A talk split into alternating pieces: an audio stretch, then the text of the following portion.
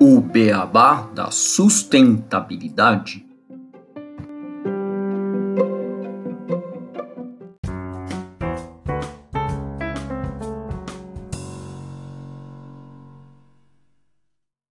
Bem-vindos ao podcast O Beabá da Sustentabilidade. Este é o episódio 65 Água Potável para Todos. Bom, nós sempre falamos da importância de inovar para buscarmos o desenvolvimento sustentável. E o nosso convidado de hoje, ele é o Fernando Silva, fundador e CEO da PW Tech, startup que através de um processo inovador tem como proposta levar água potável para todos. Tudo bem, Fernando? Tudo bem, Renato? Como estão vocês? Boa tarde aí, Gustavo, Renato, pessoal aí do Beabá da Sustentabilidade. Estamos aqui disponíveis e dispostos aqui a conversar sobre esse importante tema para todos que é a água, né? Porque quando a gente fala de água, a gente fala de vida. Então, estamos aqui. Muito bom te receber, Fernando. Bem-vindo. Olá a todos os nossos ouvintes. Olá, Gustavo. Olá, Fernando, né? Não dei oi para vocês.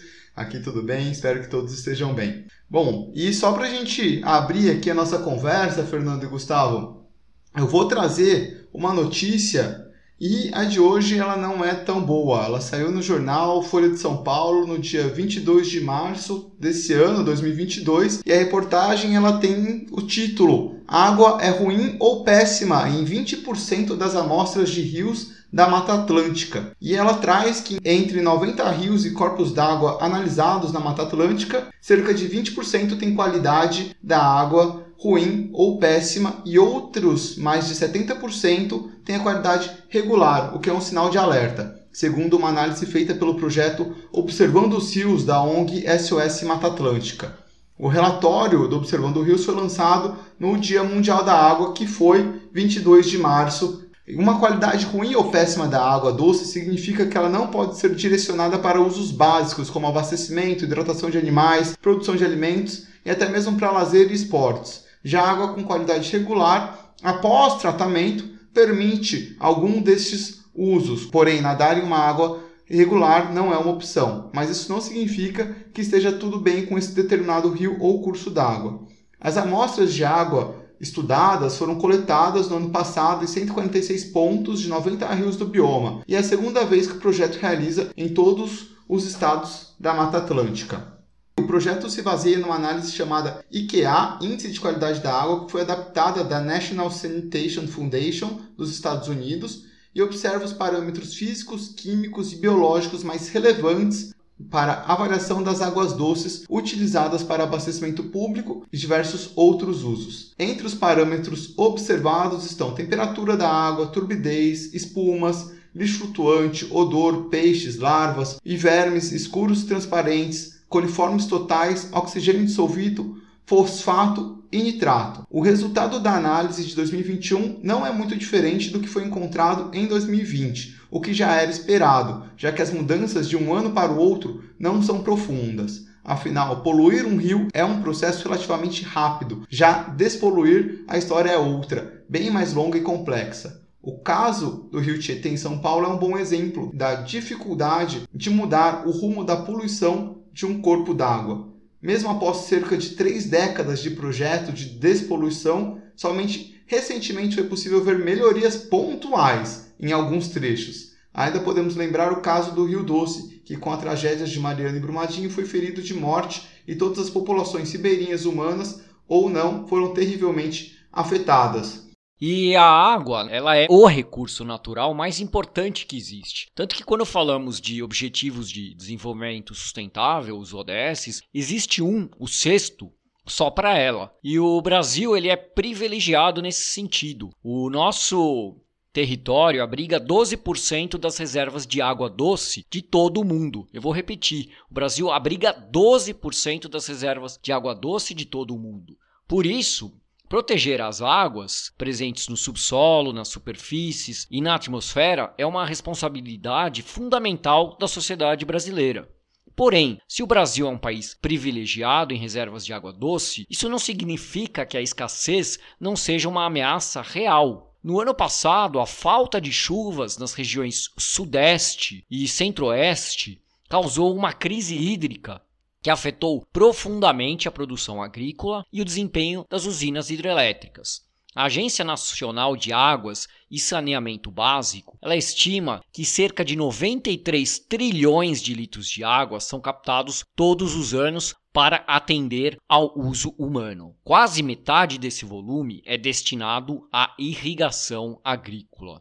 O uso urbano da água consome 24% da água captada no país, enquanto o setor industrial utiliza quase 10% deste recurso. Mas, infelizmente, quase 35 milhões de brasileiros não têm acesso à água potável e cerca de 100 milhões não têm serviço de coleta de esgotos no país, ou seja, quase a metade dos brasileiros. Olha o tamanho do problema. Desses 5 milhões e meio estão nas 100 maiores cidades brasileiras, o que é equivalente à população da Noruega. Esses dados estão no ranking de saneamento apresentado pelo Instituto Trata Brasil, também neste dia 22 de março, o Dia Mundial da Água.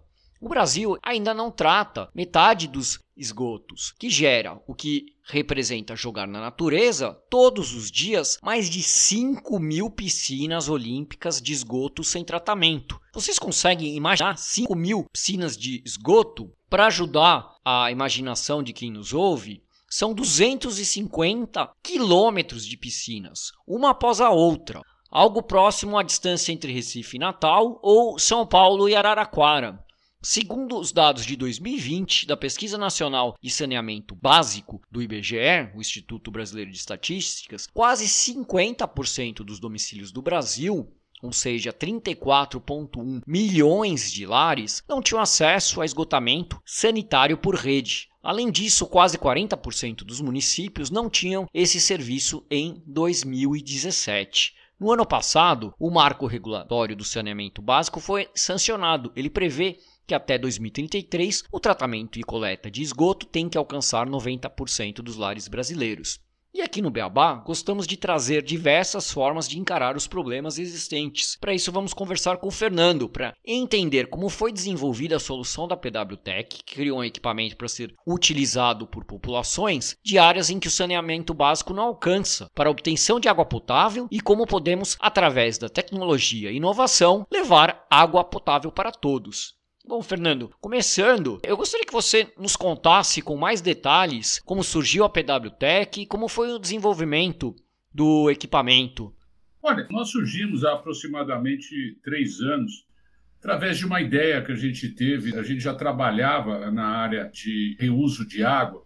A gente tinha uma empresa que instalava estação de tratamento de esgoto dentro de shopping center. Então, toda aquela água que era jogada na canaleta, no esgoto de um shopping center, a gente botava uma estação de tratamento de esgoto, tratava essa água e essa água era reutilizada no sistema de refrigeração, para limpeza geral e também para sanitários. Né? E aí eu trabalhei bastante tempo na Companhia Suzano, na área internacional, e tinha muita relação com diversos países, fiz muitas amizades né, em vários países, e tinha um, uma pessoa que trabalhou comigo bastante tempo, estava morando em Israel. E eu falei: olha, vamos ver se a gente tem alguma ideia de alguma coisa que a gente possa fazer no Brasil aí diferente. Aí começamos a ver bastante ideias lá de Israel, que é um país que está muito avançado nessa área de saneamento, de água potável, e também da área da Escandinávia, da área da China. Comecei a receber bastante ideias.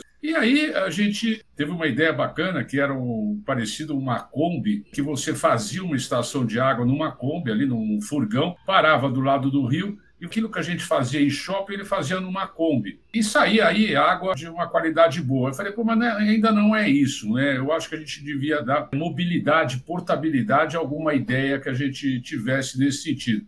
E aí veio uma ideia, desenhamos essa ideia, fizemos um protótipo. Eu tinha um amigo, né, um professor, doutor na Universidade Federal de São Carlos, que era o chefe lá da cadeira da, do departamento de mecânica. Eu levei a ideia, o desenho, e falei: olha, vamos colocar numa bancada aí e fazer teste para ver se a gente consegue ter uma sequência lógica de filtros e membranas de ultrafiltração E aí tinha alguns pré-requisitos que a gente colocou. Olha, tem que ser portátil, tem que trabalhar com diversos tipos de energia, principalmente tem que ser muito fácil a manutenção e a operação. Porque eu tinha participado na época de um congresso de água em Brasília, onde eu tive a oportunidade de conversar com várias empresas, várias instituições que implantaram sistemas de tratamento de água, principalmente na Amazônia, em áreas que onde você tem muito recurso hídrico, e tudo virou um elefante branco. Ou seja, depois que a empresa vai embora, aquilo lá é deixado de lado, é um desperdício. E por quê? Porque a operação difícil, não tinha reposição de peças, quando precisava repor peça era uma dificuldade. Então a comunidade não abraçava a solução. Então essa foi uma das características que a gente pegou muito forte. Olha, tem que ser uma operação muito fácil, tem que ter reposição muito disponível, né? isso tem que estar no mercado, não tem que depender de um só fabricante ou fornecedor de peça, tem que ser portátil, você tem que poder carregar e tem que trabalhar com diferentes tipos de energia. Com esses pré-requisitos, a gente montou uma bancada de teste e em menos de seis, sete meses a gente tinha o primeiro protótipo. Por quê? Porque todo mundo comprou a ideia. Então, todo mundo trabalhou muito ali no desenvolvimento do equipamento. E aí, eu tinha visto um, episódio no Fantástico, onde era sobre a Ilha do Bororé. A Ilha do Bororé fica aqui, se eu tiver uma linha reta da minha casa até a Ilha do Bororé, não dá 10, 12 quilômetros. Eu moro na zona sul de São Paulo e o Bororé está ali, depois de Santo Amaro, Grajaú, para quem não mora aqui, às margens da represa Billings. Então, eu falei, pô, não é possível, vi um, um episódio, tinha um morador, chamava Donizete o Pescador. Donizete vivia de pesca de peixe na represa.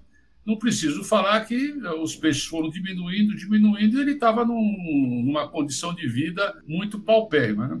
Aí eu peguei meu carro e fui achar a Ilha do Bororé, que eu nunca nem sabia que existia, apesar de estar 11 quilômetros da minha casa, e deparei com uma comunidade de mais de 8 mil pessoas, 9 mil pessoas atualmente, que vivem numa. Eles chamam de ilha, mas não é uma ilha, é uma península, né? Mas você pega a balsa para ir até a ilha do Bororé, né? Era uma área que foi criada para lazer da cidade de São Paulo, mas ela foi invadida por pessoas que, não tendo onde morar, escolheram a ilha do Bororé para morar e virou um dormitório ali de São Paulo. Só que é uma área de reserva natural, então você não pode ter nada lá. Não pode, mas tem 8 mil pessoas. Essa situação se repete inúmeras partes do Brasil, né? Não preciso repetir, todo mundo conhece essa situação. E a pessoa, para morar na Ilha do Bororé, ele chega, pega lá um pedaço de terra, a primeira coisa que ele faz é marcar a terra e achar um poço. E ele bota uma bomba e puxa água para a caixa d'água da casa que ele fez ali no pedaço de terra dele.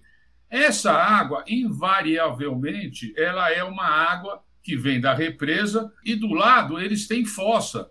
Então, eles fazem a fossa, fazem o poço e por baixo dá a infiltração da fossa na água. Então, em geral, 100% da água ali do Bororé, ela é contaminada. Então, não pode estar lá, a concessionária local não vai, porque está proibido de estar lá. O Ministério Público fala, como é que vai resolver essa situação?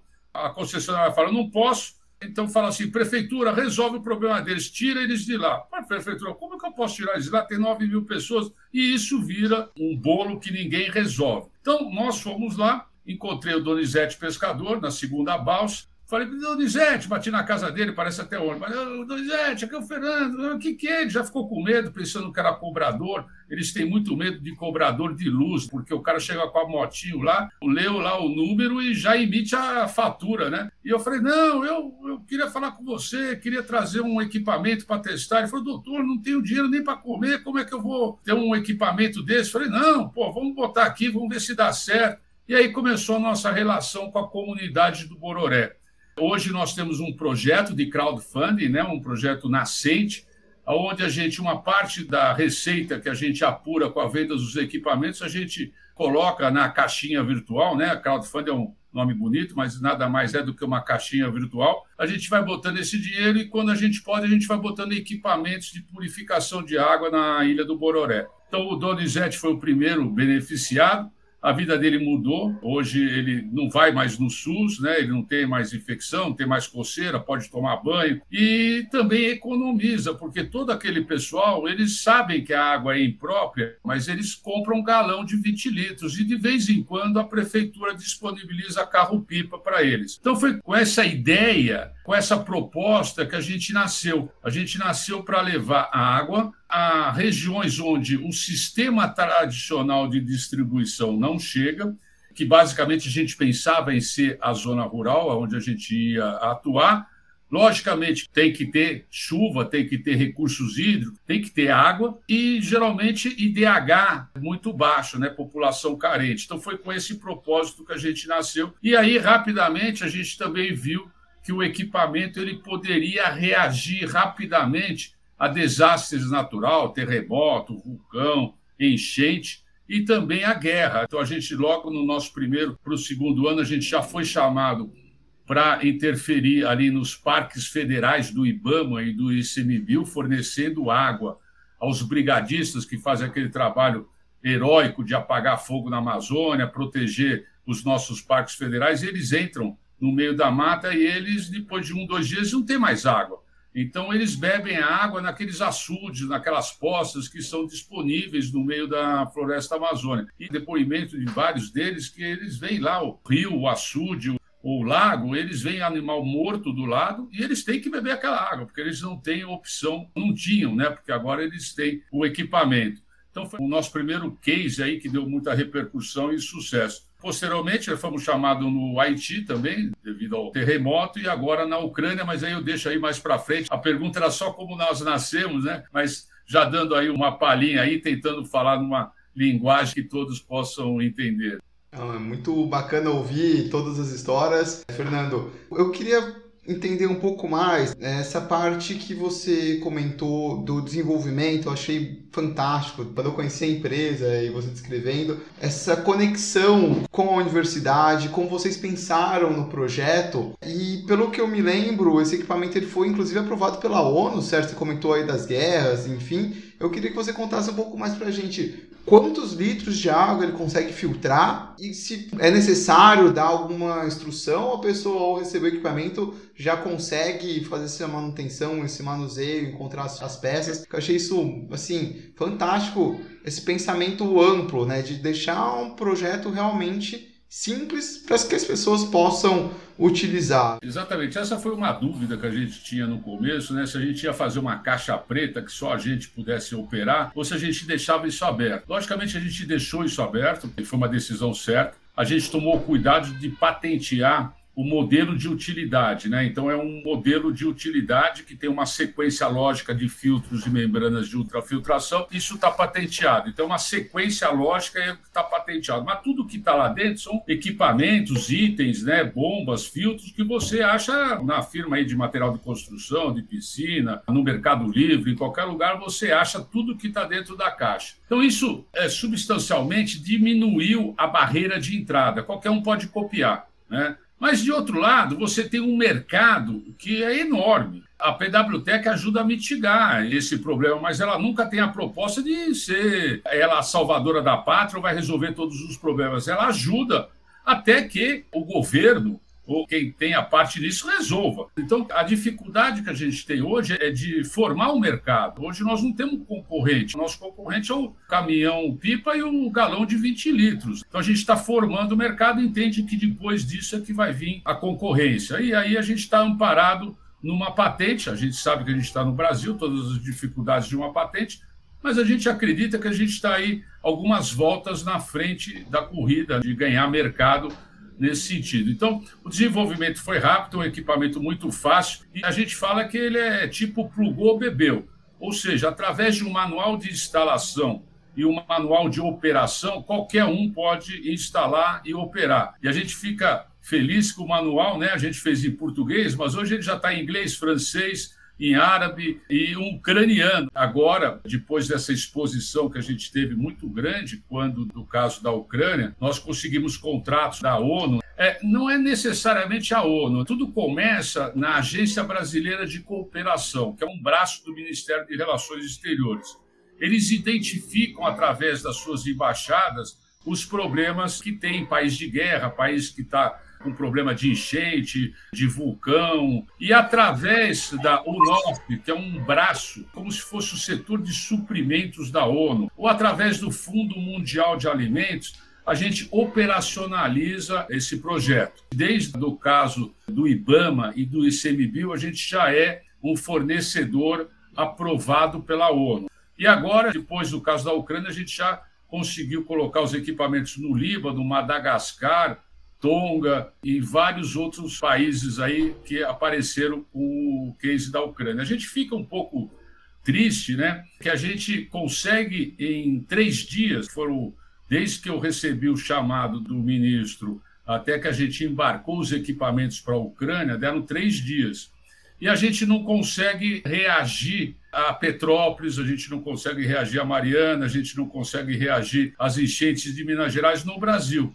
Então, isso deixa a gente frustrado, porque a gente bota equipamento na Ucrânia em três dias e não consegue botar em Petrópolis. Aí fica a pergunta no ar. Né? Em relação ao tamanho do equipamento? O equipamento é 80 por 60 por 40, ele pesa 12 quilos e ele faz aproximadamente 6 mil litros de água por dia, trabalhando 24 horas. Isso dá para abastecer mais de 200 pessoas.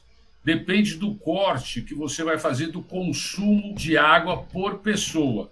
Então, por exemplo, a gente vende muito para construtora, para canteiro de obra, com mil, dois mil funcionários, 500 funcionários, e eles se abastecem de galão de 20 litros ou carro-pipa. Então, tendo o equipamento, eles conseguem pegar água da chuva, pegar água de rio e transformar em potável e fornecer para os seus funcionários. Isso dá um payback muito atrativo para eles e eles fazem o corte de consumo por funcionário por dia de 70 litros por pessoa. 70 litros significa que ele vai beber água e vai tomar banho. A Organização Mundial da Saúde indica 50 litros por pessoa.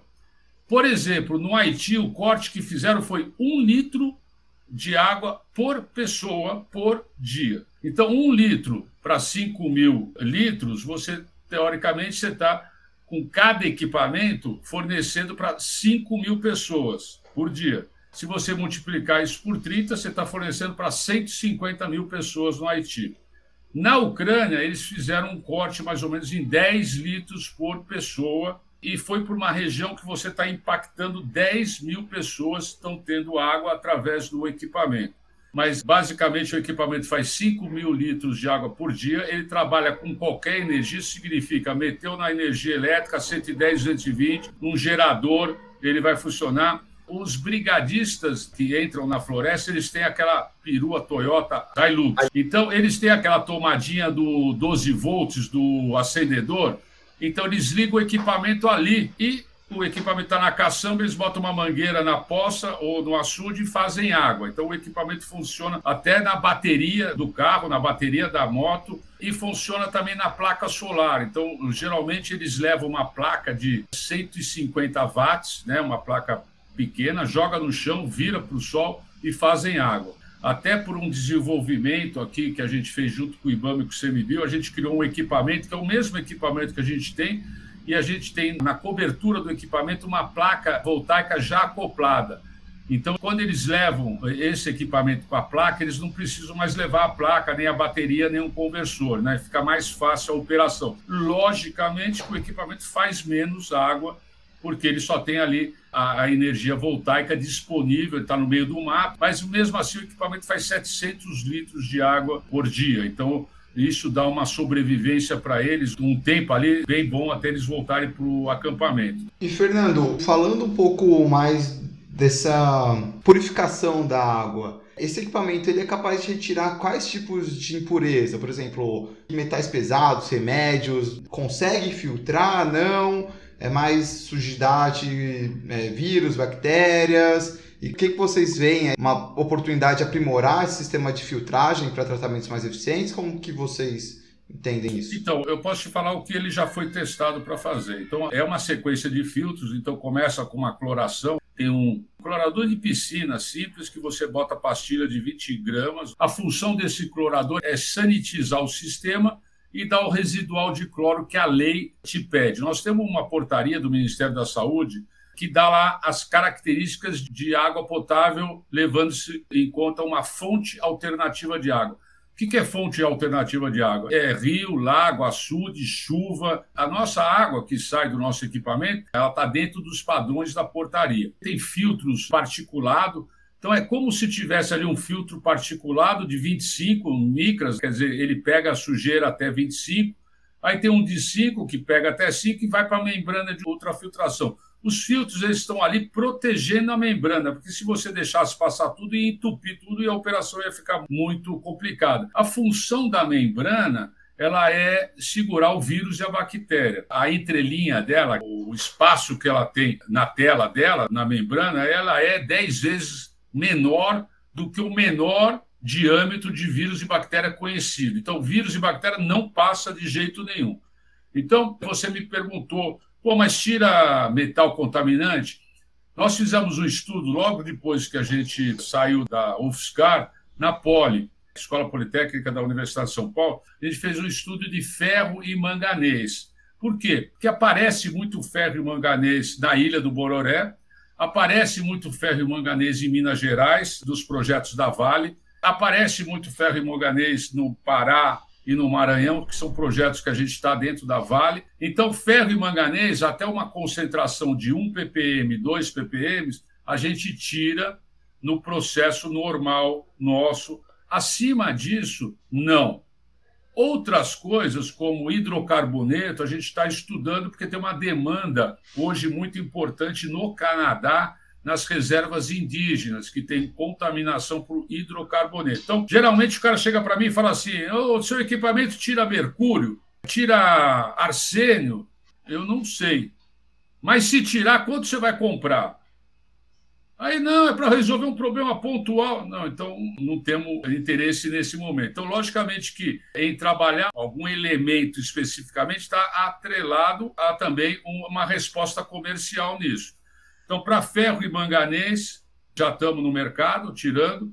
E para outros, a gente estuda caso a caso a viabilidade técnica e a viabilidade comercial. Tem a pergunta em relação à parte dos projetos sociais. A gente viu que vocês fazem vários projetos sociais e eu queria que você nos contasse um pouco mais sobre esses projetos. A gente já falou sobre as regiões afetadas guerra, já falou sobre também os projetos em relação a, a essas tragédias ambientais, como o terremoto no Haiti, mas em relação aqui ao, ao nosso país, vocês também tem projetos com comunidades indígenas. Como é que são essas iniciativas? Então, hoje, os grandes projetos nossos são o projeto do INCA, é um projeto muito grande. A gente está muito perto aí de assinar um contrato com o INCA para todos os assentamentos de terra do INCA.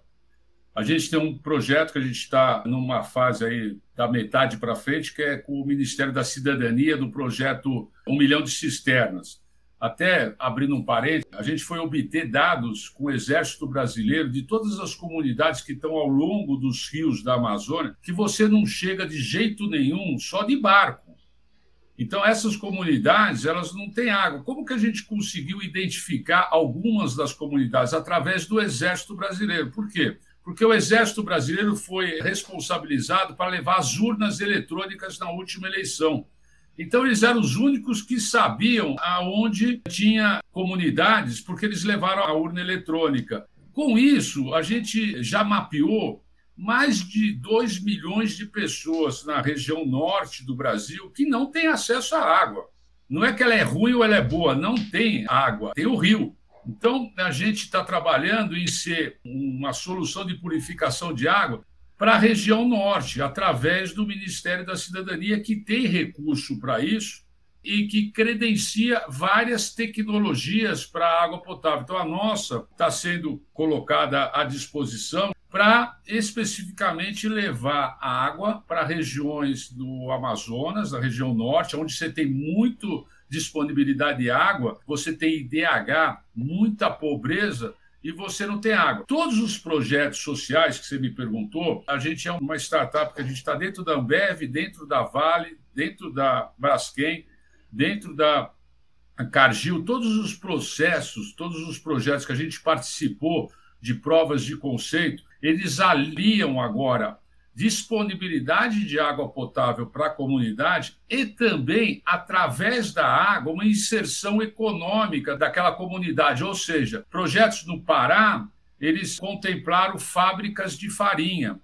Então, através de uma água de melhor qualidade, ajudam eles a produzir produtos ou hortifrutis, qualquer coisa que a comunidade vá produzir que gere renda para ele também. E, além disso, o que eles falam muito de segurança alimentar, a rastreabilidade da água. Então, a gente dá também a rastreabilidade da água, que é um negócio no Brasil que ninguém faz. E logo a gente vai estar com essa demanda, porque hoje um produto que você produz aí numa plantação, numa cultura, numa granja, ele tem que ser rastreável. Então, tem lá o fertilizante, tem lá tudo que você usa para produzir aquele alimento está rastreado, menos a água. Então, é um, um, mercado aí que a gente está entrando da segurança alimentar através de grandes projetos aí agricultores e essas empresas que têm no seu radar projetos sociais, geralmente aonde eles estão, né? Comunidades que eles estão. Agora começamos um projeto também com empresas que têm fazendas voltaicas ou empresas geradoras de energia eólica, eles tomam uma parte grande de território, eles afetam certas comunidades. Então, eles devolvem alguma coisa em benefício para a comunidade. E a maioria delas escolhe a água como o primeiro recurso a devolver para as comunidades. Então, tem muito projeto social hoje com essas empresas que fazem o papel de governo, né? O governo devia estar fazendo isso, mas as empresas também fazem isso, porque também se aproveitam. Aí tem uma discussão que eu não vou entrar nisso, tá? Mas quem paga a conta ou é o governo ou são as empresas que estão na região e identificam áreas vulneráveis. Basicamente, a gente começa numa comunidade sempre pela escola.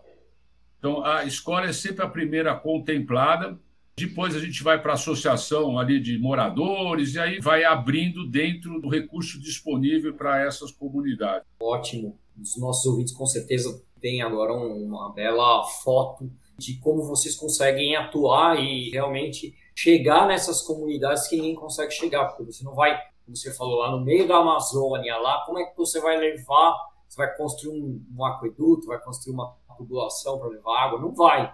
E você consegue colocar uma caixa num barco e chegar lá nessas comunidades que estão longe de qualquer cidade, de qualquer civilização, entre aspas. E esses rios, eles têm uma particularidade. A pior contaminação, eles têm muita resíduo orgânico, que não é poluição, é resíduo orgânico mesmo da formação dele. Eles têm ferro, eles têm manganês, eles têm uma cor, a gente fala cor e turbidez. Cor é, é geralmente material orgânico que está dissolvido, às vezes você pode ter uma água que você olha, ela é límpida, é pura. Água salgada, por exemplo, você vai em praia, você pega aquela água, ela é limpa, ela é limpa. Mas se você for fazer a cor dela, vai dar altíssima, porque ela tem sal dissolvido. Então, sal dissolvido aparece num parâmetro que chama cor. E turbidez é mais ou menos quando você tem o particulado que não está dissolvido, né? Ele está ali, mas se você deixar ali 24 horas, ele vai baixar. Então você sempre alia cor e turbidez. Na Amazônia tem turbidez alta e tem cor muito alta. Então a gente tem que fazer um pré-preparo da água para entrar no equipamento, senão vai entupir tudo. Então a gente tenta fazer o mais simples possível para poder usar a água do rio como fonte para o equipamento e para ele tomar água potável. Então, além da poluição que o, o, ser humano causa, na geologia ali, né, na formação daqueles rios, ele já tem uma quantidade grande de formação de partículas e de ferro e manganês, principalmente. O Fernando, uma coisa que você comentou anteriormente que eu achei bem interessante sobre os diversos usos da água que vocês estão até vendo outros mercados possíveis como agricultura para ter uma água potável de qualidade e trazer essa rastreabilidade que vocês conseguem hoje, apesar de ainda não terem empresas concorrentes, né, com equipamentos similares aos de vocês, futuramente pode ser que surjam, porque, igual você comentou, a tecnologia ela está disponível para que tenha oportunidade para todos. Você acredita em um futuro onde a gente teria uma descentralização do sistema de limpeza de água por causa dessa confiança no equipamento de que aquela água é potável e às vezes uma desconfiança da água que está chegando para as pessoas? Ah, não só. Eu acho que a descentralização da distribuição de água vai acontecer. Não faz sentido você ter eh, essas represas do jeito que você tem, não faz sentido você ter essa distribuição de tubulação que você tem, isso é tudo muito caro. Você usa como exemplo a energia elétrica. Quando é que você ia imaginar? Nós estamos caminhando para a descentralização total da energia elétrica. Hoje você entra no Alphaville, ali você vê as casas, todos têm placa no telhado e cada vez vai ser mais. Cada casa vai ser um ponto de geração de energia. A água vai por aí. Cada bairro, onde tiver o recurso hídrico, você vai fazer uma estação de tratamento ou você vai captar, jogar para as casas ou jogar para as comunidades e tratar na ponta. Por exemplo, o INCRA ele fez um estudo que era mais fácil, era mais barato ele colocar um equipamento para cada família no assentamento do que ele fazer uma estação de tratamento da água e fazer a distribuição de água no assentamento. Entendeu? Cada lote ter o seu equipamento de água é muito mais barato do que você centralizar dentro do assentamento e distribuir. Distribuição é cara. Então, eu acho que a tendência é o que você falou, é a descentralização do sistema de água. E mesmo com a descentralização, você vai ter espaço, porque você faz a conta e às vezes não justifica você levar água ali naquela comunidade ou naquela cidade, porque não fecha a conta. Então, é, ele vai produzir ali, ou ele vai pegar da chuva, ele vai pegar do rio, ele vai cavar um poço, ele vai fazer alguma coisa que é mais barato do que levar tubulação para lá. Então, eu acredito sim nisso. Só vou citar um caso de uso de água que a gente está enfrentando essa possibilidade. A gente fez uma parceria com a escola Luiz de Queiroz, em Piracicaba, como a gente tinha feito lá com a Fuscar. E eles tinham duas áreas que eles identificaram o uso do equipamento: fazenda de engorda de boi, confinamento. O Brasil é um dos maiores produtores de carne. Então, a gente foi apresentado para a gente confinamentos aí de mais de mil bois. Falando assim, fácil. É, chega o bezerro, entra lá na fazenda de confinamento, o boi não anda, fica ali num cercadinho, comendo e bebendo água. Dali ele vai para o frigorífico. Que água que esse boi bebe? Pô, a água do poço, a água do rio, a água da chuva. Então, o estudo foi feito em comparar o boi no estado, isso eu estou falando em fazendas de confinamento que tem né, alguma estrutura. Você imagina isso para o Brasil. Então, eles compararam lá 50 bois num cercadinho tomando água do jeito que eles tomavam. E no outro cercadinho, 50 bois que tomavam água de qualidade. Os 50 bois que tomavam água de qualidade, eles atingiram o peso que eles precisavam para ir para o frigorífico cinco dias antes dos outros. Você coloca isso em dinheiro, em preço pela arroba, é um negócio absurdo a rentabilidade. E além disso, quando ele entra no frigorífico, dali para frente, a carne é totalmente rastreada. Até a máquina que fez, tudo que o boi comeu, tudo isso é rastreado ali num código de barras que você lá no supermercado na Alemanha você vai ver isso. O que, que não é rastreado? A água que ele bebe. Então não tem dados nenhum, é tudo chute. Quanto que uma cabeça de gado bebe de água desde que ele nasce até que ele vai para o frigorífico.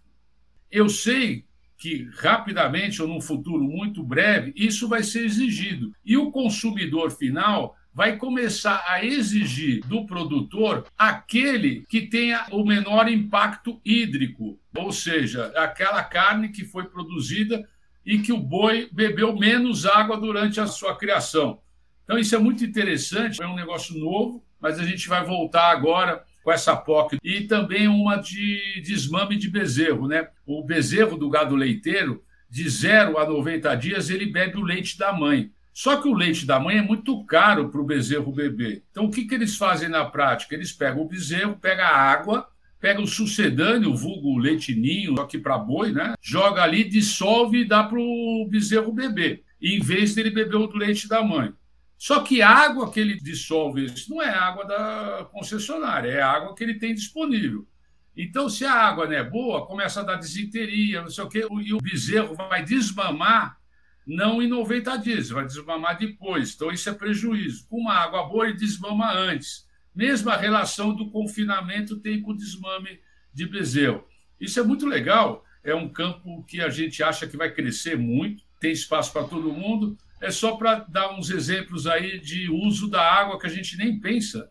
E, e eu falo para você, né, nós estamos num país que é mais fácil você dar água para o bezerro do que para a pessoa. Não, eu imagino que, inclusive, a qualidade da carne desse boi que teve uma água mais limpa, né, mais potável, vai ser maior do que a do outro. Além de demorar menos para gerar carne, provavelmente é uma carne de maior qualidade. É, isso vai ter o risco de ter impurezas, né, metais, algo nesse sentido. É, isso eu não sei. Logicamente que vai fazer parte do estudo. O que eles falam é o seguinte: um boi que bebe uma água boa permite que ele coma mais, ele tem mais apetite e a absorção ali do alimento é mais fácil. Então ele engorda mais rápido. É bem bacana a gente ver todos os usos dessa tecnologia, Fernando, essa parte da carne depois você fala com o pessoal do, do pasto ao prato. Eles trazem toda essa rastreabilidade. Vão adorar saber as fazendas que usam você, aí. Você pode ter certeza que ele não sabe de onde vem a água. É, então, aí eles vão saber, porque eles colocam vários índices ali para dar a nota para carne. Sabendo onde vocês estão, eles vão falar: opa, aqui é melhor. Não sei se é melhor, mas pelo menos a água é rastreada, né? Sim. Só para os nossos ouvintes saberem uma coisa que eu acho fantástica, quem é de São Carlos, o Fernando já bebeu a água do lado da UFSCar. Quem quiser, entra lá nas nossas mídias, né? pwtech.eco, no Facebook, YouTube, lá sei tudo que tem, que vocês vão ver o professor doutor Fernando Guimarães, chefe da cadeira da UFSCar, bebendo água. Eu tomei depois dele, porque eu esperei, contei até 10, ele não caiu duro, aí eu tomei. Mas está registrado aquele momento, há três anos atrás, quando a gente tomou a água lá do... E olha, é muito pior do que a Billings, viu? Não, não duvido, não duvido. Fernando, é, a gente está chegando ao fim aqui do nosso episódio. Infelizmente a conversa está excelente, mas antes da gente encerrar esse episódio, Fernando, eu queria só chamar as nossas curiosidades, fique aí com a gente.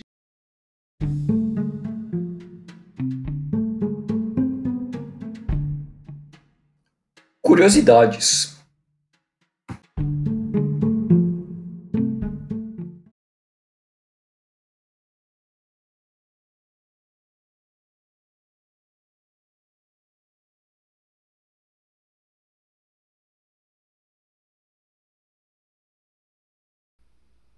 Vocês já viram os Arcos da Lapa? Os famosos Arcos da Lapa no centro do Rio de Janeiro?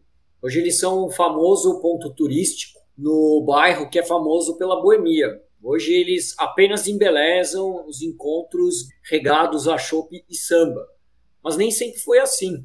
Originalmente, eles foram construídos para levar a água do rio Carioca para a cidade do Rio de Janeiro, eles foram inaugurados na então capital de província, ainda nem era a capital do país, em 1750.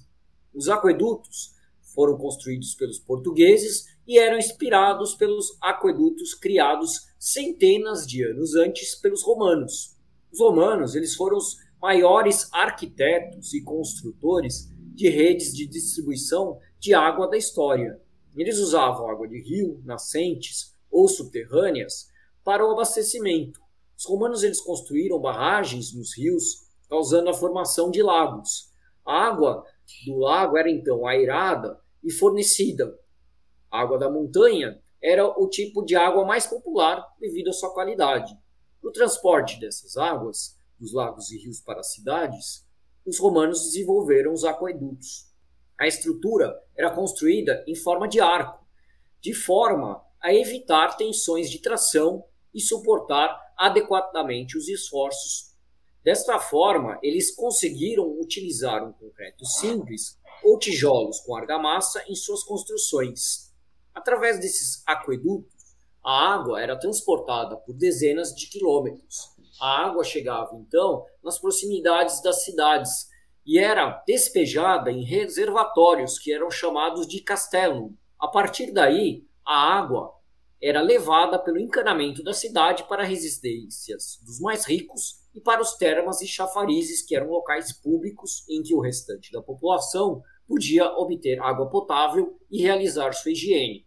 O encanamento da cidade era feito de concreto, pedra, bronze, prata, madeira ou chumbo. Após a queda do Império Romano, os aquedutos deixaram de ser usados. De 500 a 1500 depois de Cristo, houve pouco desenvolvimento na área de tratamento de água. Já na Idade Média, inúmeras cidades surgiram. Nessas cidades foi usado encanamento de madeira. A água era então extraída de rios ou poços ou de fora da cidade. Logo, essas circunstâncias tornaram-se altamente anti-higiênicas, porque os resíduos e excrementos eram despejados na água. As pessoas que bebiam esta água adormeciam e morriam frequentemente. Para resolver o problema, as pessoas começaram a beber água de fora da cidade, onde os rios não eram poluídos. E nesse momento, essas águas eram levadas para as cidades pelos chamados aguadeiros. E somente no século XIV é que voltaram a ser construídos aquedutos, como os romanos faziam belas construções, como os arcos da Lapa. Beabá também é história. Imagina, Fernando, se a sua solução tivesse lá na Idade Média, acho que a gente teria evitado várias mortes aí da peste negra. Pô, legal. Eu não sabia disso aí, não. Eu tive na Lapa na quarta-feira de cinzas, agora, do carnaval. E, pô, não fazia ideia, podia até ter tirado uma foto lá que aquilo tinha sido um aquaduto, viu? Pô, legal, essa valeu, pô. Oh, legal. É, o Beabá aqui também é história e também é cultura. Isso. é, é joia, bom, essa foi boa. Bom, Fernando, foi um prazer a gente conversar com você. A gente gosta muito de trazer soluções que embarcam grandes problemas da nossa sociedade. A água, com certeza, é um deles. Uma solução brasileira, desenvolvida aqui com ajuda da universidade, com tecnologia e que está buscando ajudar diversas pessoas do mundo inteiro. Isso é sensacional, então eu mais do que parabenizo o trabalho de vocês da PWTech e espero que a gente possa ouvir essa solução e ver em diversos locais para que as pessoas tenham de fato acesso a uma água de qualidade, uma água potável, porque isso melhora imensamente a qualidade de vida, reduz a ida das pessoas a hospitais, então reduz também né, o lotamento do sistema de saúde. Então é muito importante a gente ter esse acesso à água de qualidade. Então, parabéns mais uma vez pelo trabalho. Espero que você volte mais vezes aqui para a gente estar tá sempre conversando sobre temas de sustentabilidade, água, mais do que bem-vindo. Gostaria de agradecer aos nossos ouvintes também. Espero que tenham aprendido muito aí com o Fernando e gostado demais desse episódio. Obrigado a todos, até o próximo Beabá do Sustentabilidade. Bem, eu agradeço aí a oportunidade, estamos sempre à disposição, convido os ouvintes a conhecerem a nossa empresa através do site pwtech.eco.br, nas mídias aí Instagram, Twitter, né, pwtech.eco. Muito legal o papo. Boa sorte para vocês aí, sucesso. Legal. Bom, eu agradeço novamente ao Fernando, agradeço aos ouvintes Peço que dê as estrelinhas lá no Spotify para gente. E aqui o Beabá é sustentável. Até o próximo episódio.